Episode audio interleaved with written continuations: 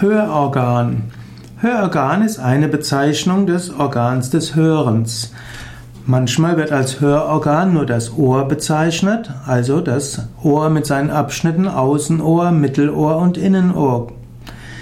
Manche sagen auch, das Hörorgan ist mehr. Zum Hörorgan gehört nicht nur Außenohr, Mittelohr, Innenohr, sondern auch das sogenannte Corti-Organ und auch die alle erforderlichen Teile des zentralen Nervensystems, also die Hörbahnen der auditive Kortex und außerdem alle Schallempfangs- und Schallverarbeitungsapparate. Hörorgan ist also auch interessant. Wir hören nicht nur mit den Ohren, sondern letztlich der Klang entsteht im Gehirn. Yogis würden sagen, das Hörorgan hat auch etwas Astrales, etwas Feinstoffliches.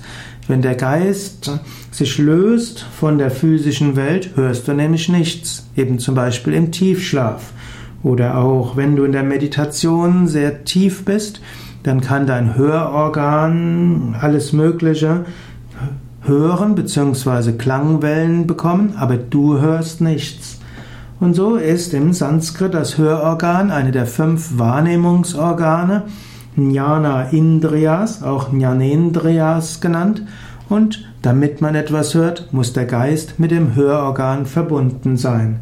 Wenn Geist nicht mit dem Hörorgan verbunden ist, hörst du nichts. Und wenn dein Bewusstsein in sich selbst ruht, dann ist die Außenwelt für dich nicht da.